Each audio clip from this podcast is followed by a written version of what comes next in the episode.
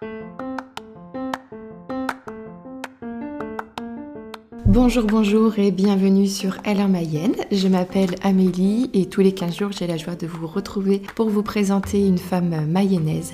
J'espère que vous allez bien. Aujourd'hui euh, je vous présente le 20e épisode de ce podcast et oui déjà 20 femmes rencontrées. Euh, je prends toujours euh, autant de plaisir à discuter avec elles et puis surtout à vous partager nos belles discussions. Ce matin je vous retrouve avec Alison de la marque Solina Savonnerie. Alison a créé en 2021, après euh, des années de préparation, sa savonnerie en Mayenne. Nous avons parlé ensemble euh, de ses produits, des ateliers qu'elle propose, euh, mais aussi de ses valeurs humaines et écologiques.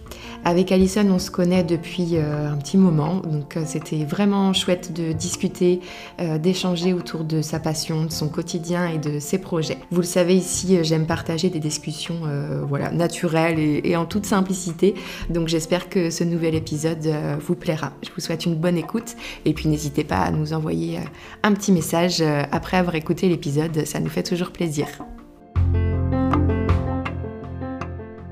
Bonjour à tous, bienvenue pour euh, ce nouvel épisode.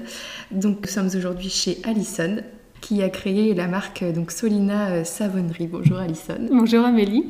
Donc euh, tu as été la toute première personne à être euh, invitée sur le podcast. Je ne sais pas si tu te rappelles. C'est vrai, c'est vrai. c'est mon amie Hélène qui m'avait invitée. Hélène de, de Biyogi lors du premier épisode qui t'a invitée sur le podcast. Donc nous, on se connaît depuis quelques années maintenant.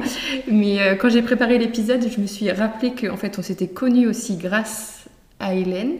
Je sais pas si tu te rappelles, la première fois qu'on s'est vu, c'était au week-end organisé par euh, Hélène et ah, mais oui, c'est vrai, au bord de la Mayenne. Tout à fait. Mais oui, c'est vrai, ah, ça fait longtemps. Donc voilà, mais donc euh, voilà, nous on se connaît, on va pas, on va pas tricher. Mm. Mais pour les personnes qui ne te connaissent pas, est-ce que tu veux bien te présenter un petit peu en quelques mots, puis après euh, je pose mes petites questions. Oui.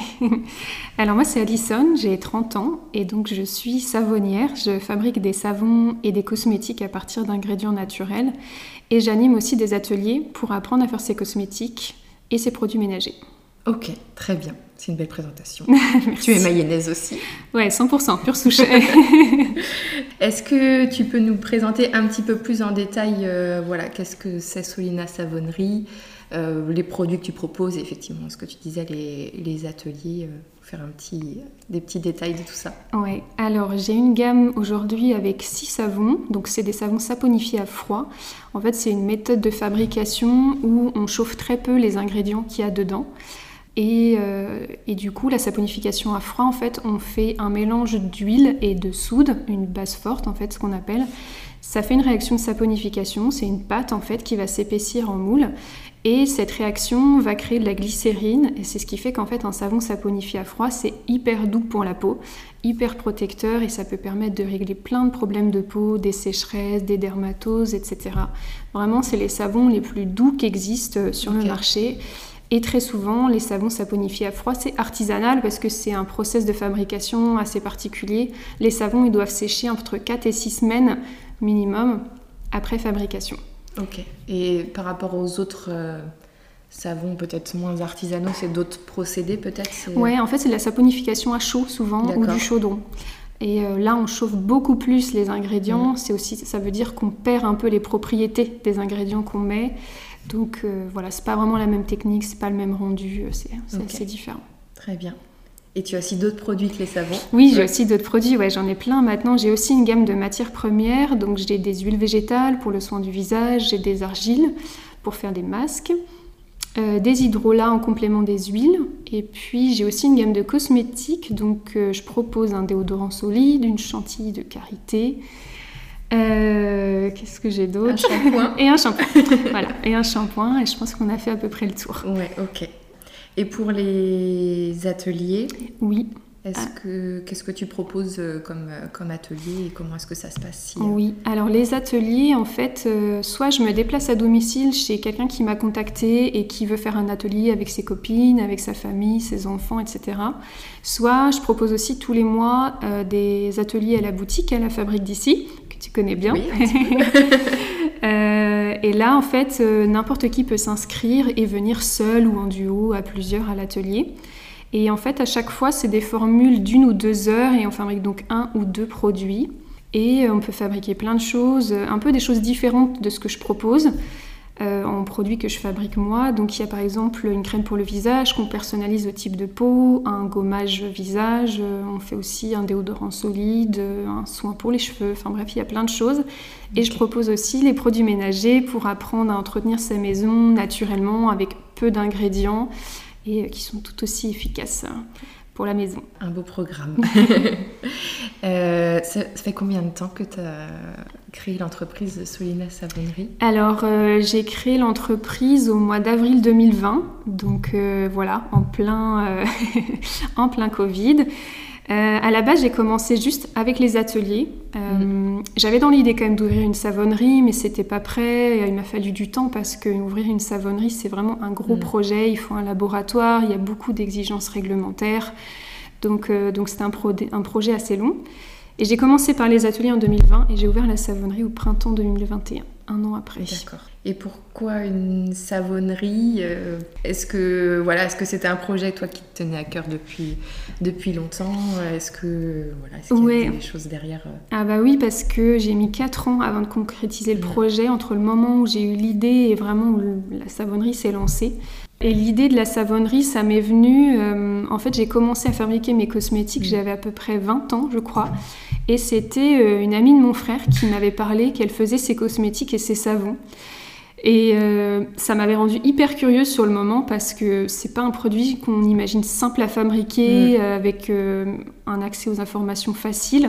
Surtout il y a quelques années, peut-être qu'aujourd'hui bah, c'est un peu plus démocratisé. Aujourd'hui c'est plus facile, c'est mm. vrai, mais là c'était il y a 10 ans, donc moi ça me semblait un peu être un nouveau monde. Et, euh, et, du coup, je lui ai posé la fameuse question que tout le monde me pose aujourd'hui, et comment on fabrique ces cosmétiques? Et du coup, elle m'avait un peu expliqué. Et suite à ça, en fait, j'avais demandé à ce qu'on m'offre un kit euh, au Noël d'après. Et, euh, et, voilà, j'ai commencé comme ça. Donc j'avais un livre avec un kit, j'ai commencé par une ou deux recettes, et en fait, après, je me suis jamais été...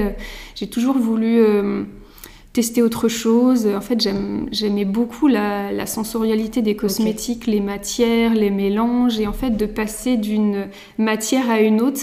J'aime beaucoup ce process de transformation et les odeurs, les couleurs, euh, voilà. Bien. Et donc, euh, donc c'est comme ça qu'un peu est née l'idée de la savonnerie parce que j'ai commencé par les cosmétiques. Mm. Au début, c'était pour toi? C'est ça, c'était pour moi. J'en ai offert un peu aussi, mais mm. j'étais toujours un petit peu frileuse, un petit peu peur, tout ça. Donc, euh, c'était principalement pour moi. Euh, et, j'ai terminé par les savons parce que c'est quand même un process euh, plus délicat. Les savons, il mm. faut beaucoup plus d'informations, de sécurité, etc.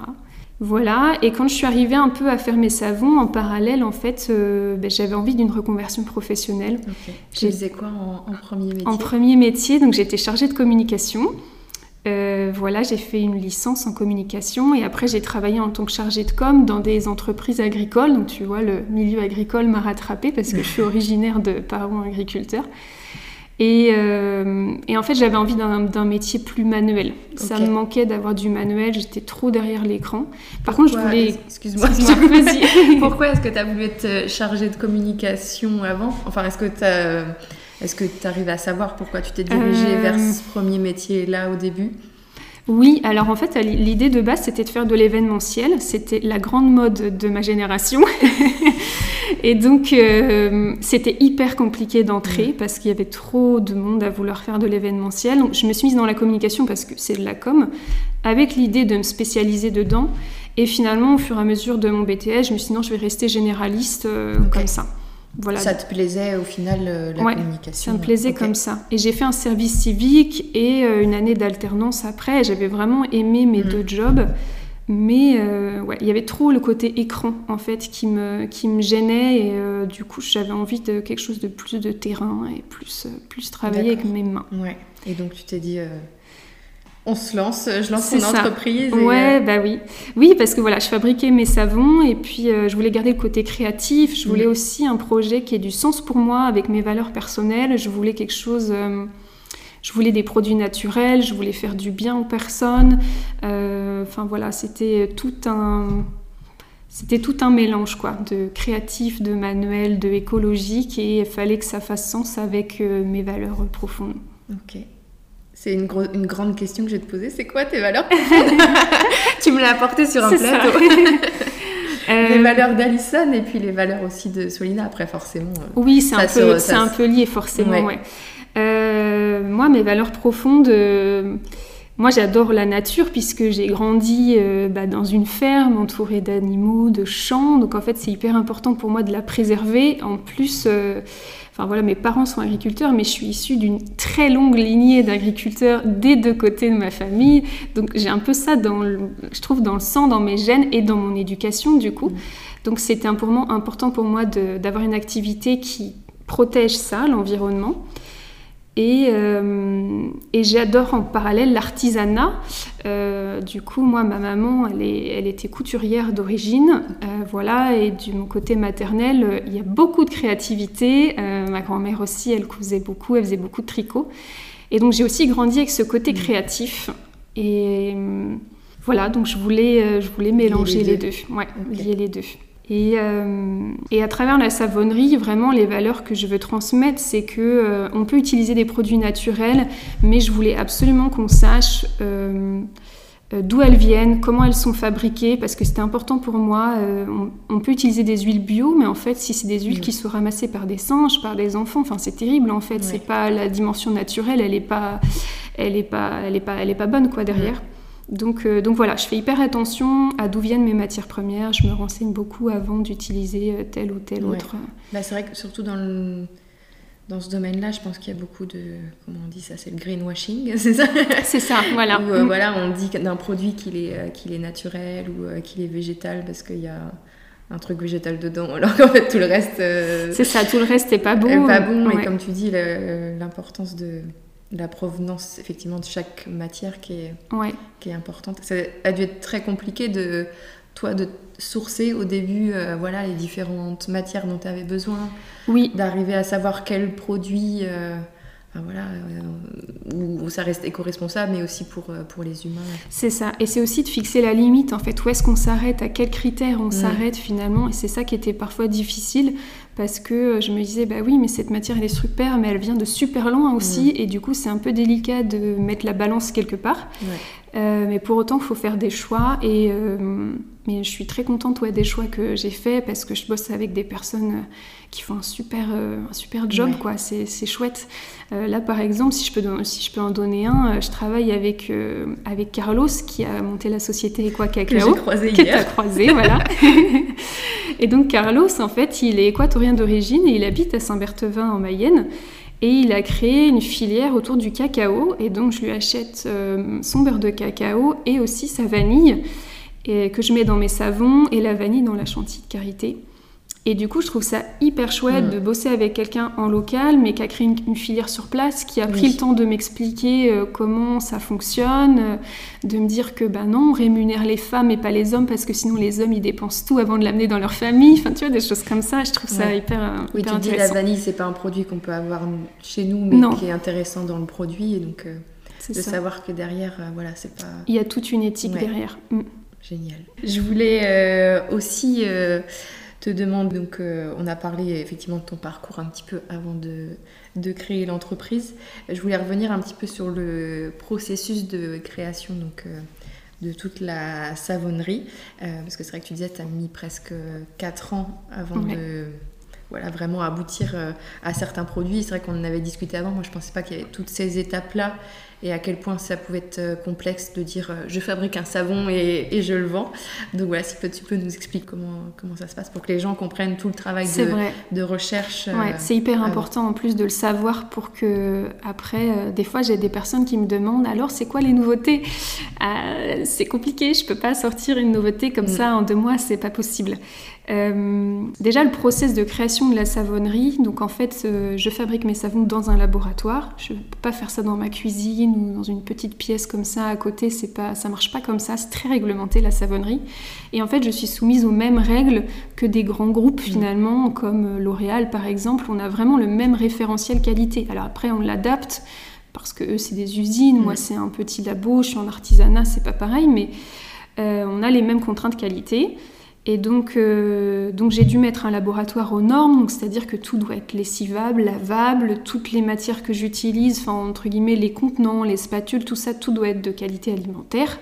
Et ensuite, euh, j'ai dû rédiger aussi des bonnes pratiques de fabrication, c'est-à-dire qu'il y a un référentiel qualité qui s'appelle euh, voilà, les BPF. Et avec ce référentiel, on doit créer plein de procédures et d'instructions pour dire comment je fabrique, avec quoi, comment je nettoie, comment je range, comment je stocke, mm. comment j'expédie, enfin voilà, plein de règles autour.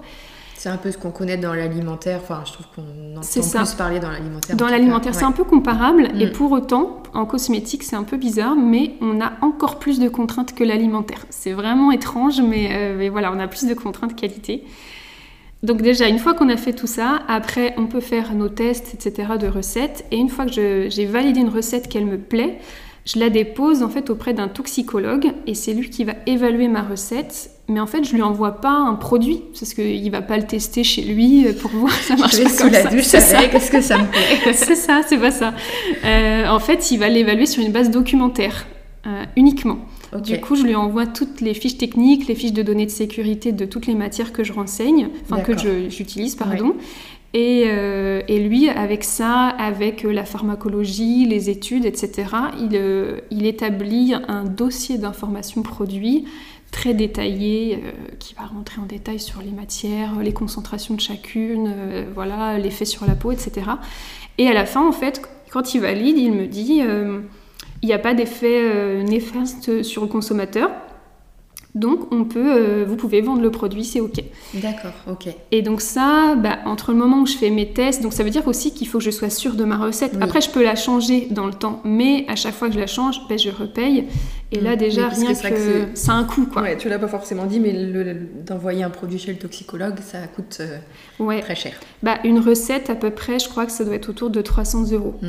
Donc, il bah, faut être sûr, quoi. Donc, c'est pour ça que je multiplie souvent les tests pour être vraiment sûr que c'est la dernière, c'est la bonne. Ok, on y va, c'est parti.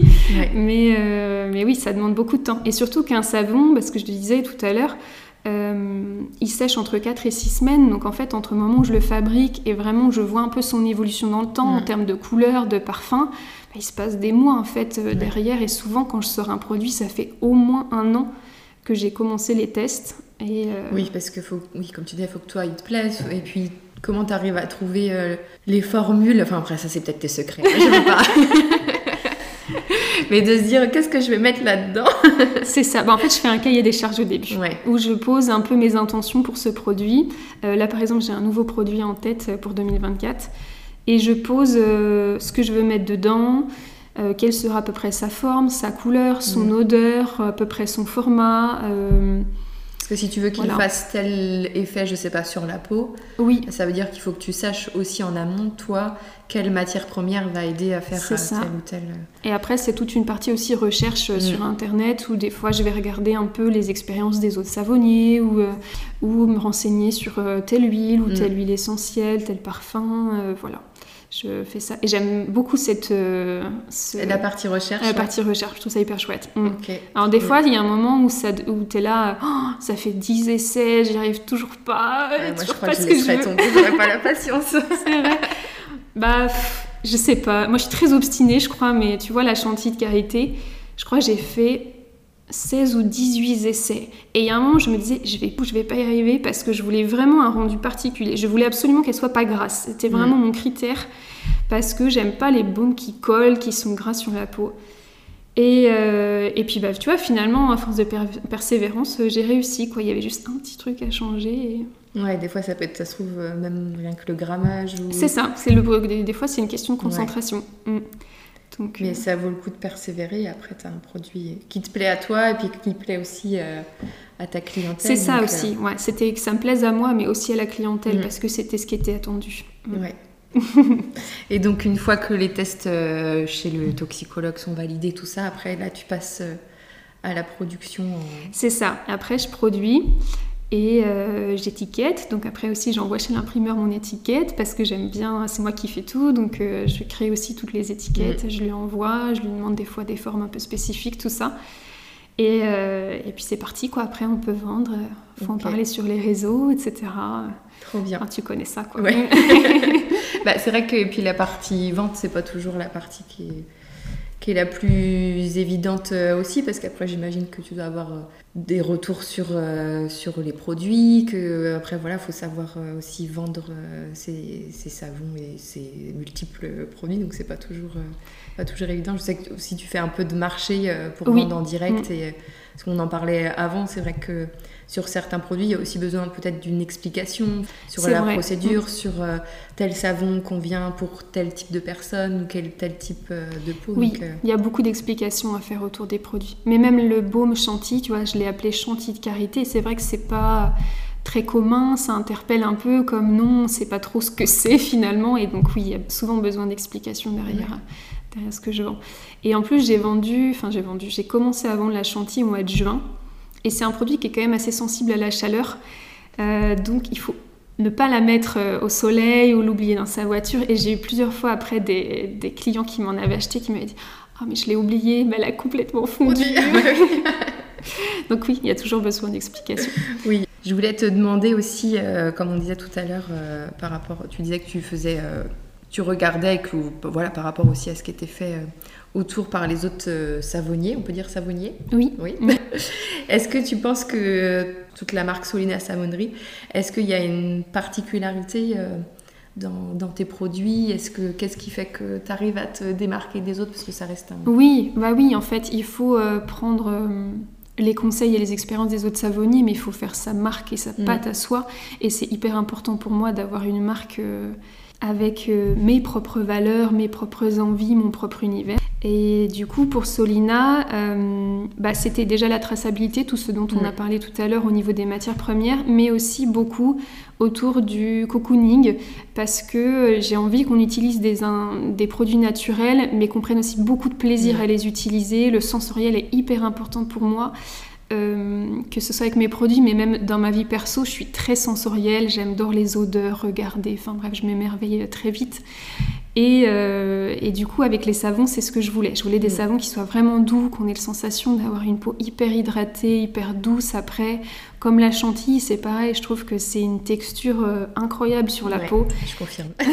c'est ça.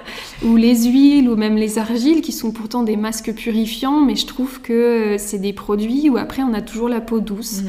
Et euh, voilà, c'était euh, l'idée, c'est de se chouchouter quand même en utilisant, euh, en utilisant ce que je fabrique. Bah, et puis c'est des produits qui sont donc pour la plupart solides. Oui. Et c'est vrai que moi j'utilisais beaucoup de produits liquides et c'est vrai que plus ça avance, plus je vais, j'essaye d'aller vers le zéro déchet. Bon, c'est pas encore tout gagné hein, du tout. Hein. Mais c'est vrai que voilà, pour les cosmétiques, j'utilise tes produits et je trouve ça important de euh, bah, c'est pas parce qu'on passe aux produits voilà au savon aux produits solides que euh, on a envie que ce soit qui ait moins de comment dire qui ait moins d'efficacité mm. que ce soit moins agréable euh, à mm. voilà se laver et à se mettre des crèmes sur le corps. Et ça je trouve que le côté cocooning c'est important de, le garder. Mm. c'est hyper important quand on fait une transition comme tu as fait entre des produits parfois conventionnels et du naturel. Il y a forcément une différence déjà. Mais il faut qu'on retrouve certains codes en fait. Il faut qu'on retrouve un peu de mousse dans le savon par exemple. Ça aide à la transition. Il faut qu'on retrouve un peu d'odeur. Alors, je sais que les odeurs, c'est très euh, propre à chacun. Mais, mais, oui, il faut retrouver certains codes. Et, euh, et pour passer au naturel, faut pas, je trouve, faut pas lésiner sur le confort. Sinon, mm. bah, effectivement, on revient à d'autres produits, en fait. Si c'est moins agréable à utiliser, c'est, bah, on revient pas dessus, quoi. Mm. Ben oui, il faut pouvoir... Euh, enfin voilà, le shampoing mousse, et c'est bien. c'est ça. Mais c'est vrai que, comme tu dis, c'est des euh, est-ce que pour autant c'est plus ou moins efficace parce que ça mousse ou ça mousse pas ça, je, ne sais pas. Ah Mais tu vois, je pense que c'est euh, c'est une question d'habitude en fait. C'est qu'on a dans notre tête euh, notre, on se dit bah pour que ça lave il faut que ça mousse alors que en fait pas, forcément. Non, pas mm. forcément.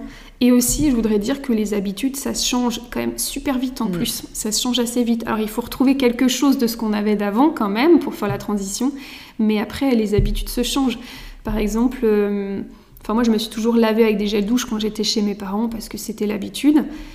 Et après, au début, quand j'ai utilisé des cosmétiques, j'avais besoin de retrouver beaucoup de parfum. Et c'est ce qu'on me demande souvent quand je rencontre les gens, d'avoir du parfum parce que c'est, enfin, le pouvoir olfactif est hyper mm. important.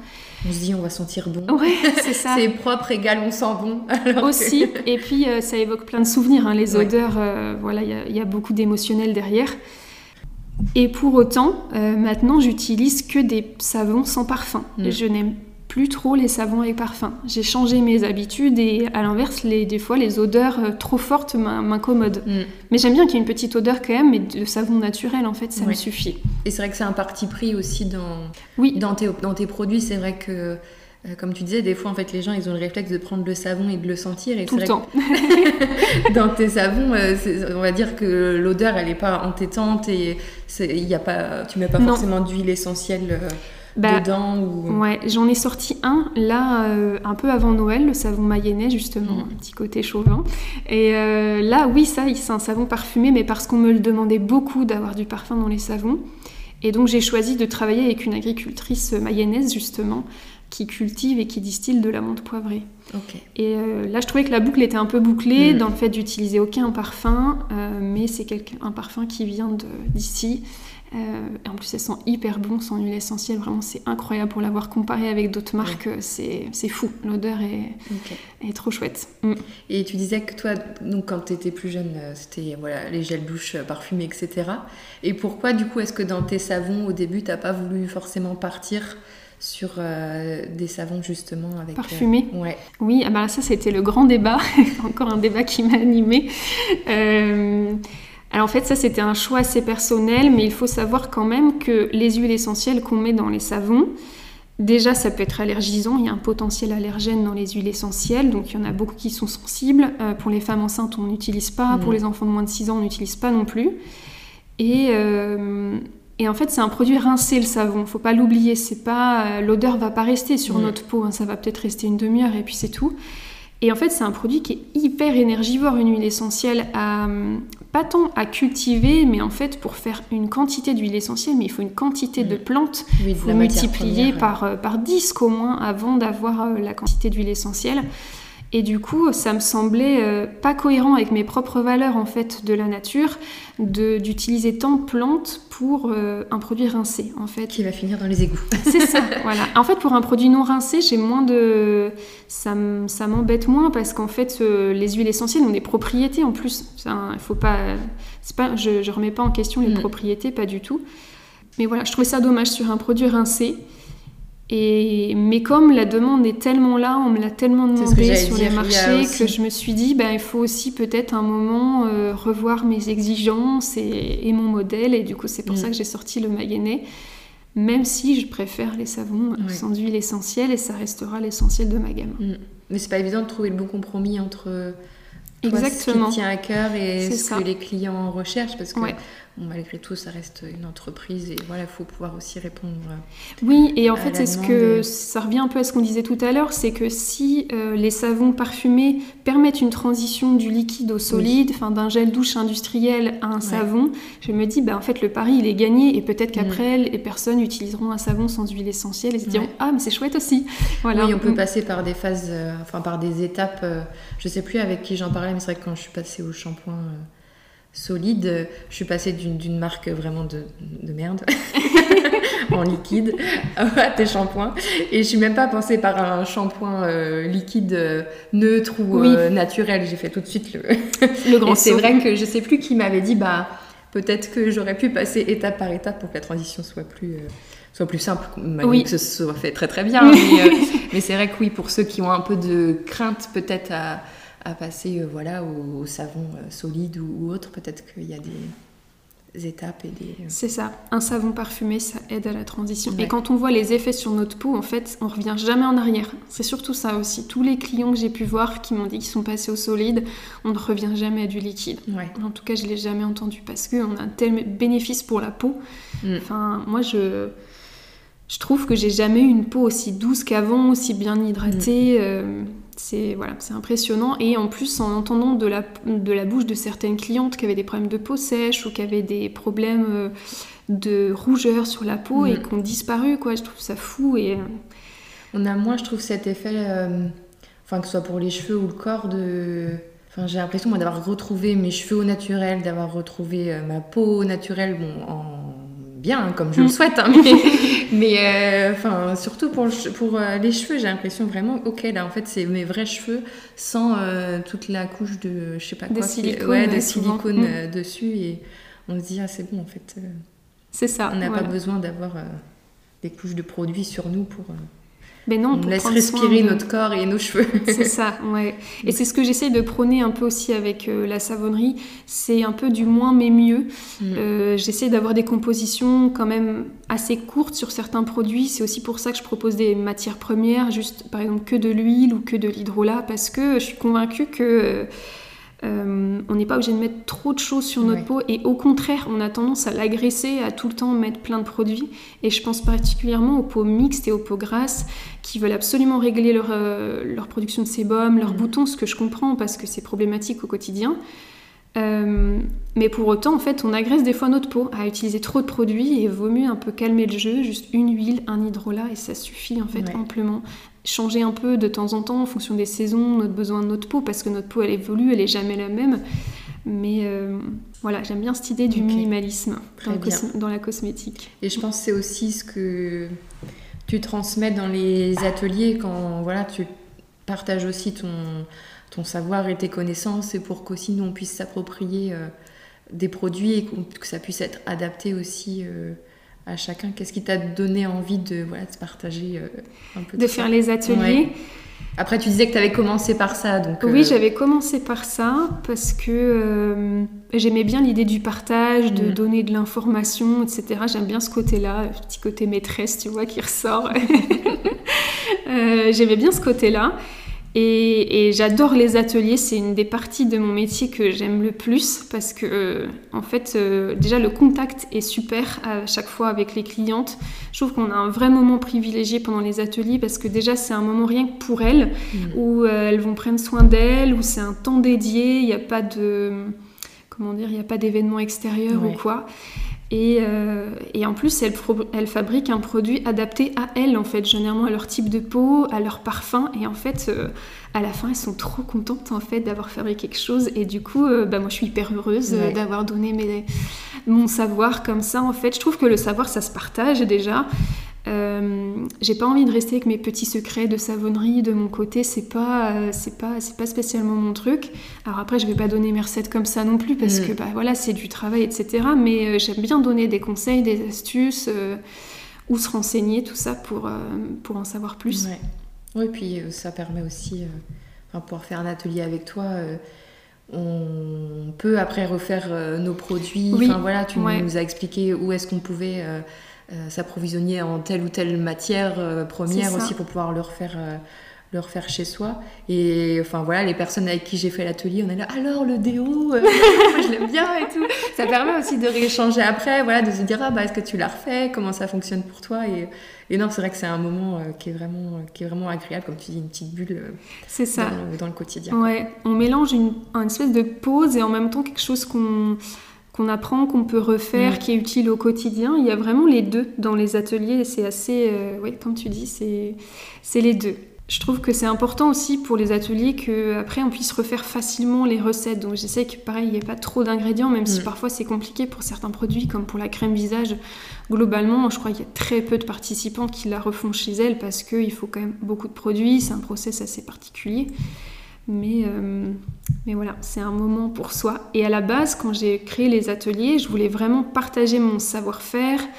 Et en fait, je me rends compte que finalement, voilà, ce qu'on disait, il y a une grosse dimension plaisir dans les ateliers que j'avais complètement sous-estimée. Ouais. Et que j'aime beaucoup, du coup, parce que euh, bah, je vois que les participantes, euh, ça leur fait du bien, quoi. Ouais. C'est un moment qui leur a fait plaisir, et notamment quand on le fait en famille ou entre copines, je trouve que bah, on crée un souvenir ensemble, qui est Ouais, chouette. Tout à fait. Ça rajoute encore une autre dimension à, à l'atelier. À ton et puis à ton entreprise aussi et à ton travail. Euh, je voulais te demander aussi qu'est-ce que bon après on a un petit peu euh, un petit peu parlé mais peut-être que tu as envie de dire autre chose euh, là-dessus. Qu'est-ce que toi tu retires euh, personnellement de j'ai écrit dans mes questions qu'est-ce que tu retires de cette aventure? Parce que Mm. l'entrepreneuriat C'est une, une, aventure, complètement. Ah oui, c'est un métier, mais donc on, peut, on pourrait dire que métier, mais euh, est-ce que, voilà, est-ce que ça t'apporte euh, des choses euh, au quotidien Qu'est-ce que ça t'a apporté Qu'est-ce que tu as appris sur toi euh, depuis, tellement de depuis toutes ces années? C'est une aventure folle, hein, l'entrepreneuriat. Je ne savais pas du tout dans quoi je mettais les pieds quand je me suis lancée. Je m'imaginais quelque chose assez facile, bon, ça va aller. ouais, pas du tout. c'est un peu les montagnes russes émotionnelles quand même. Hein. Mm. Euh, Et encore, je trouve qu'on le dit toujours, souvent, les montagnes russes émotionnelles. Mais euh, peut-être qu'on le dit trop. Et je sais pas si les gens, ils arrivent à se rendre compte de ce que, que vraiment c'est compliqué. On est souvent vers le. je fais le signe avec la main qu'on va des fois vers le bas. c'est vrai, bah oui, c'est vrai, c'est obligé. On va vers le bas et puis après le lendemain, il se passe un petit, un petit mm. truc et on se dit mais c'est génial, mais c'est incroyable ce que je fais, c'est trop chouette, c'est tout. Et après le lendemain, il se repasse quelque chose et on se dit oh là là, mais est-ce que je vais continuer? C'est vraiment, c'est terrible. Mais à côté de ça, moi, ça m'a apporté plein de choses, euh, je trouve, d'un point de vue perso déjà. Euh, je me sens beaucoup plus confiante en moi, beaucoup plus assurée, je sais plus euh, ce vers quoi j'ai envie d'aller, ce vers quoi j'aspire. Il euh, bah, faut savoir que déjà je suis une ancienne très grosse timide. Moi, j'arrivais pas trop à échanger avec les gens avant. C'est vrai, j'étais pareil et aujourd'hui je fais ça. Mais oui, c'est ça, c'est fou. En fait, quand je me dis aujourd'hui que je fais les marchés, quand même, que je vais des fois démarcher des gens, je me dis, mais c'est incroyable, vu d'où je viens, où avant, euh, je n'arrivais pas à tirer trois, trois phrases, en fait, avec quelqu'un, quoi. Il m'a fallu... Euh, mais des années, je pense que même à 20 ans encore, j'étais assez, j'étais très timide, quoi. C'était compliqué. Mm. Et on se retrouve dans euh, cette situation, en fait, on n'a pas le choix. C'est qu'à partir du moment où mm. tu te dis, bon, bah, je crée mon entreprise, je vais vendre mes produits ou mes services, c'est qu'il faut se vendre aussi, il faut savoir se mettre en avant sans non plus euh, avoir des chevilles euh, à travers le boulard, quoi. Mais euh, en fait, oui, c'est, c'est un challenge, je pense, de se dire, bon, bah ok, j'ai réussi à faire ça, puis après, ça, on y va étape par étape. C'est ça. Mm. Quand tu vois tout le chemin parcouru, tu te dis aujourd'hui. Euh, bah oui, vu d'où je viens et où j'en suis aujourd'hui, ouais, je suis. En fait, ça me remplit un peu de fierté euh, personnelle. Tu vois le parcours que j'ai là sur la savonnerie, de me dire que j'ai été capable de faire ça, de vendre, d'avoir une marque. Tu sais, des fois, je regarde euh, mon site ou je regarde des photos que j'ai faites de mes produits, je me dis purée, mais c'est moi en fait qui ai fait ça, quoi. C'est pas quelqu'un d'autre, c'est vraiment mm. moi. Et je trouve qu'on a tendance à sous-estimer un peu ce qu'on fait quand on est entrepreneur. On se dit que c'est pas grand chose et tout. Puis on a tendance aussi à se comparer. Euh, ouais, et à se comparer, à toujours trouver que les autres font mieux que nous, c'est vrai. Et sans pour autant, exactement comme tu dis, de prendre le boulard, c'est pas du tout la question, mais de se dire quand même bah, que c'est nous, quoi, en fait, euh, on a fait ça, et, et ouais, c'est vraiment. Euh, c'est chouette. Et, et, je trouve, et de mon aventure entrepreneuriale, moi, ce que j'ai vraiment, enfin, ce que je retiendrai beaucoup, c'est la fabrique, clairement. J'ai intégré la fabrique d'ici, la boutique de créateurs de Laval, euh, bah, en même temps que toi, hein, à deux mois mm. près, quelque chose comme ça. Euh, c'était il y a trois ans, je crois. Et c'était un peu mon rêve de petite fille. moi, j'adorais aller sur les marchés quand j'étais euh, quand j'étais petite, l'été, quoi, les, mm. voir les marchés de créateurs avec ma mère. On était tout le temps un peu ébahis de, de du travail des autres. Et de moi l'intégrer, c'était c'était fou. Ouais, mm. c'était complètement fou. J'ai même un peu la même chose au début quand donc c'était une des personnes de la boutique qui m'avait contacté pour euh, me demander si je voulais l'intégrer. J'étais là, ah bon, moi? Vous êtes sûr, vous ne vous trompez pas? Parce que c'est pareil, de l'extérieur, je voyais ça comme euh, waouh Mais moi, moi aussi, c'était une espèce de quelque chose que j'ai checké, sur, ma, sur ma liste de vie, quoi, un peu. Mm. Ouais. c'était fou. Et bah, de l'intégrer et ensuite toute la suite qu'il y a eu mm. derrière, parce que toi comme moi, du coup, on s'est mise dans le bureau assez rapidement. Euh, moi, je l'ai quitté là, du coup, il y a quelques mois. Mais, euh, mais ça m'a tellement apporté d'un point de vue perso, réseau, et d'avoir cette aventure collective. Je trouvais que c'était. C'est. En termes de rencontres, forcément, on peut dire que ça n'a été que, que riche. C'est ça. Et puis, euh, c'est super intéressant, comme on disait, on travaille tout seul. Donc, de pouvoir. ouais, de pouvoir. Et partager aussi mm. notre vie parce que euh, on vit pas les mêmes choses que des personnes qui sont salariées, on n'a pas les mêmes euh, n'a pas les mêmes contraintes de travail, les mêmes problématiques de travail et du coup c'est chouette de pouvoir partager tout ça et de, de développer aussi cette boutique, ce lieu à Laval. Je pense que le challenge a été réussi, je pense. J'espère. voilà, on continue en tout cas. Mm. C'est des belles choses euh, a, que tu as retiré. Si je voulais aussi te, te demander euh, un peu, est-ce que tu te fixes euh, là pour euh, les prochains mois ou les prochaines années à venir? Est-ce que tu te fixes des objectifs? On disait tout à l'heure pour la fabrique, alors ça check, ça check. c'est vrai qu'on a un peu toujours, voilà, je pense, on a toujours envie d'aller un petit peu plus loin et d'aller vrai. Mm. vers un peu plus haut que ce qu'on est aujourd'hui. Est-ce que là, toi, tu as des choses en tête que tu as envie de nous partager aujourd'hui ou pas? Oui, après c'est des objectifs, c'est pas pour tout de suite, mais oui j'ai des objectifs en tête. J'aimerais beaucoup avoir un ou une alternante avec moi toujours pareil dans cette idée un peu de partage, euh, de... parce que comme en plus je suis une ancienne chargée de com, ça me ferait plaisir d'avoir quelqu'un sur le... C'est sur le volet communication, je parle pas sur la fabrication. Euh, et j'adorerais travailler euh, avec quelqu'un comme ça. Ce serait vraiment chouette. Ce serait un objectif à terme d'avoir quelqu'un, soit une alternante, soit de bosser aussi avec quelqu'un en duo. Mm. J'aimerais beaucoup ça. Ça pour la savonnerie. Ça te manque de, de, enfin, ça te manque de travailler en équipe ou euh, le fait, euh, après on disait tout à l'heure qu'avec la fabrique on est pas, on est en lien quand même, mais de travailler toute seule, est-ce que c'est quelque chose qui te pèse euh, Oui, il y a des moments dans l'année où ça me pèse. L'hiver par exemple, après Noël, bah, tu vois, typiquement la période janvier-mars, ouais, ça me pèse un peu. Ouais. Et l'année dernière, j'avais pris quelqu'un en stage pour six semaines, Jeanne, et ça avait été hyper hyper cool comme expérience. Ça m'avait beaucoup apporté moi. J'avais essayé de lui transmettre certaines choses que moi je savais, etc. Et c'était vraiment un travail euh, ensemble. Et mm. j'ai beaucoup aimé ces dix semaines. Et d'ailleurs, ça a été hyper dur après quand elle est partie.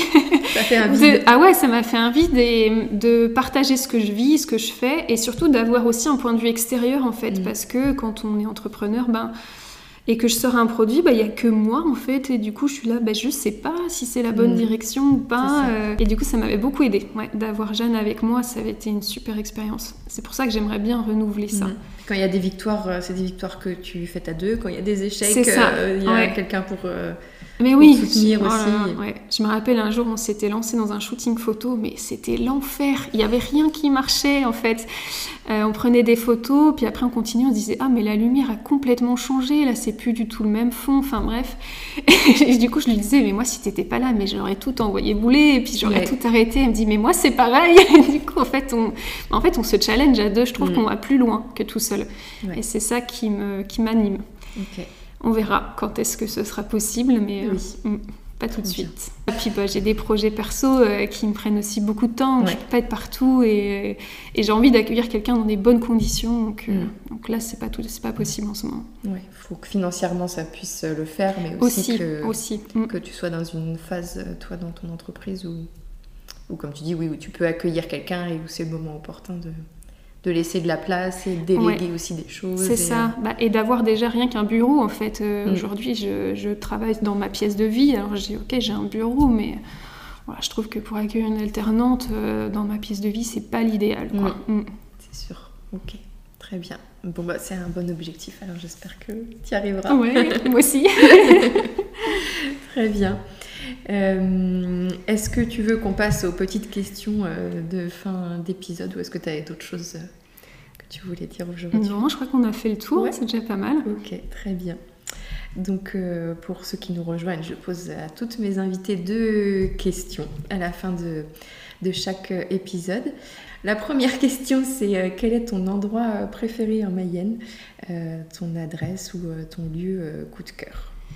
Oui, alors, moi, mon endroit préféré, c'est Montgiroux. Je ne sais pas si tu connais. Non, je connais pas. C'est euh, une écluse, en fait, euh, qui est euh, au niveau de Martigny, un peu, si tu vois. Martigny-sur-Mayenne, entre Laval et Mayenne. Il y a une petite écluse qui est trop belle. En fait, il y a un endroit là-bas où on peut traverser... Ben, justement l'écluse et atterrir sur une petite île un peu, tu vois, sur la Mayenne.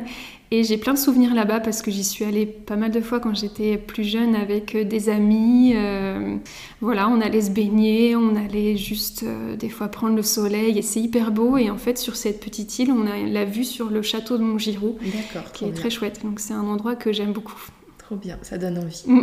Merci beaucoup. et donc la deuxième question, c'est quelle est la personne que tu souhaiterais entendre au micro en Mayenne. ça va, ça n'a pas été trop dur de choisir Non, ça va. J'ai réfléchi quand même et, euh, et ça m'est venu assez clairement, tu vois. J'ai pensé à, à, Emmanuel de Moer du Maine. Ok, trop bien. Ouais, elle fait, des, elle fait de la laine à partir euh, de, de ses chèvres. de, de du coup. Mm. Et c'est très joli ce qui est fait et j'aime beaucoup sa vision euh, des choses autour de ses animaux, de son activité. Et elle a plein de choses à partager. C'est quelqu'un qui n'était pas originaire de la Mayenne non plus, qui connaissait pas et elle a des chouettes choses à raconter euh, sur le département. Bon, pas trop bien, génial. Merci beaucoup. Merci pour euh, ce bon moment. Et puis bah, voilà, merci à toi de m'avoir invité. Tout ce qui a été dit. Merci Amélie.